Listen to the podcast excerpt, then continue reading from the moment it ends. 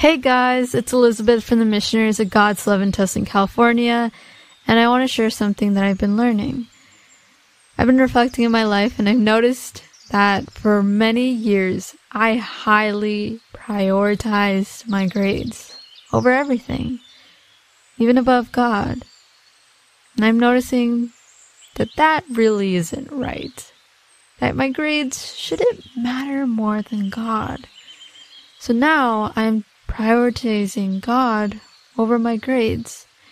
So I highly encourage you to find what may be that God that you're highly prioritizing, or what is that one thing that you're putting before God? And reorganize your priorities as we should prioritize God above all.